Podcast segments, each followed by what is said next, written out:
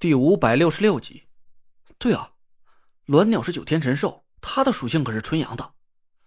我一边紧盯着树杈上的鸾鸟，一边问了纳若兰和唐果儿一句：“你俩还有多少蛇药？”他俩摇了摇手里的喷雾瓶子，脸色都不太好看。不多了，估摸着呀，也就能顶住一轮攻击了。靠！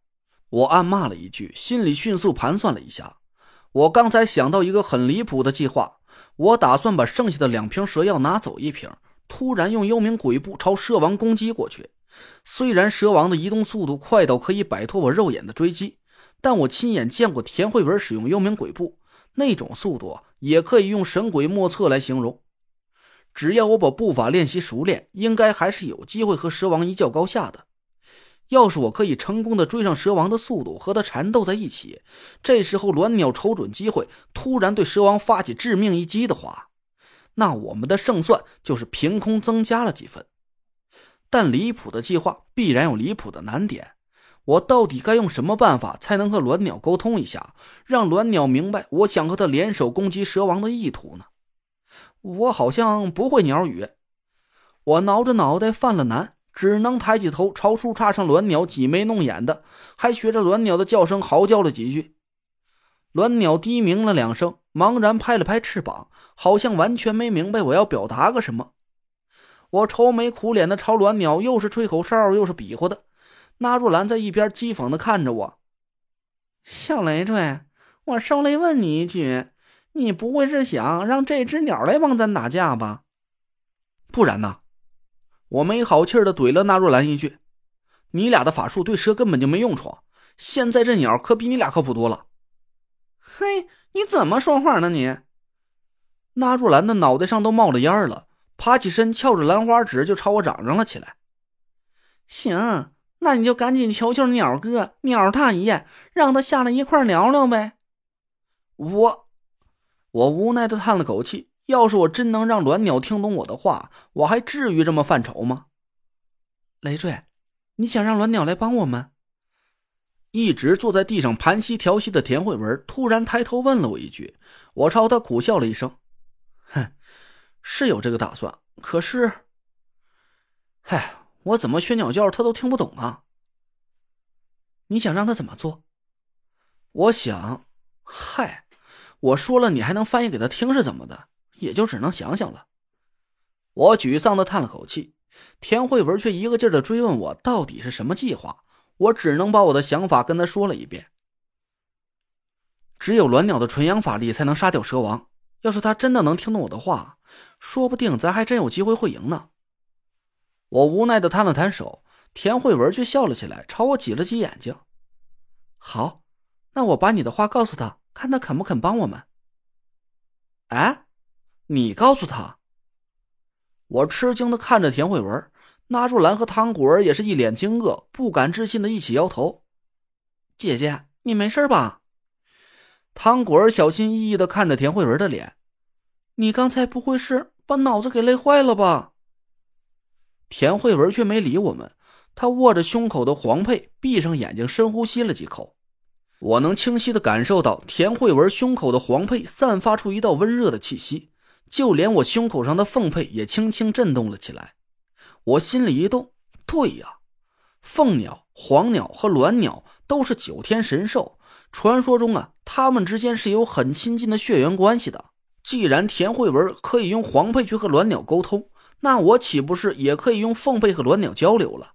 我赶紧学着田慧文的样子，攥着胸口的凤佩，深呼吸了一口，慢慢调动起丹田里的气息。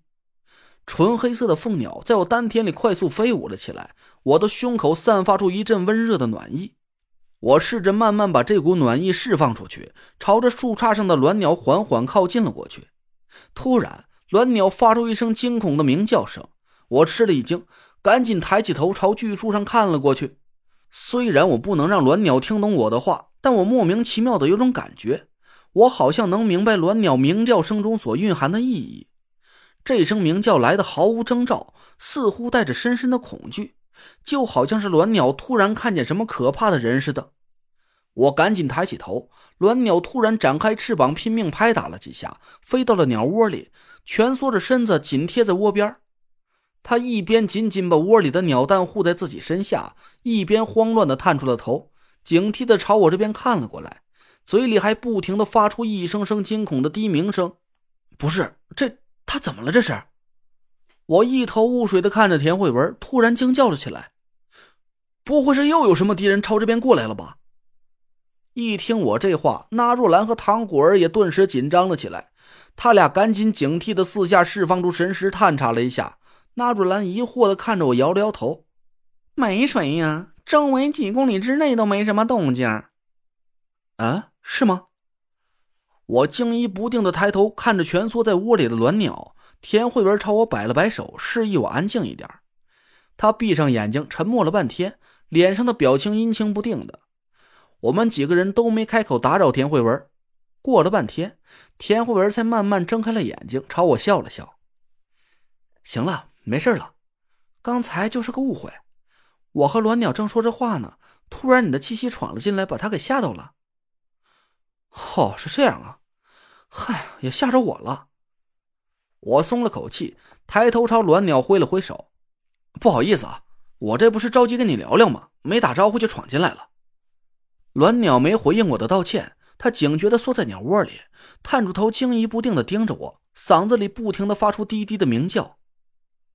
卵鸟同意帮我们了，田慧文笑着和我们说道。那若兰和汤果儿不敢置信的看着他：“不是啊，真的假的？你真的能和鸟说话？”田慧文得意的挑了挑眉毛，我倒是相信他说的话，赶紧一把拉住他胳膊。他怎么说的？鸾鸟说他可以随时配合你的行动，但你必须在天黑之前练出幽冥鬼步，因为一到戌时，鸾鸟就会失明，他就什么都看不见了。我皱着眉头看了一下表，现在已经是下午四点半了，还有两个半小时，扣除我们行动的时间，最多只有两个小时了，我可得抓紧点了。田慧文点了点头，拍了拍我的手：“累赘，你就放心练步法吧，我已经恢复差不多了，我来帮你护法。”时间紧迫，我实在是来不及再矫情了，我也没多废话，赶紧盘膝坐在地上，慢慢放空了脑子。田慧文、那若兰和糖果儿把我围在中间，我隐隐的听见唐果儿在问田慧文：“幽冥鬼步是什么法术？”我也不知道田慧文是怎么回答唐果儿的。我已经进入了入定的状态，听不到他们说话了。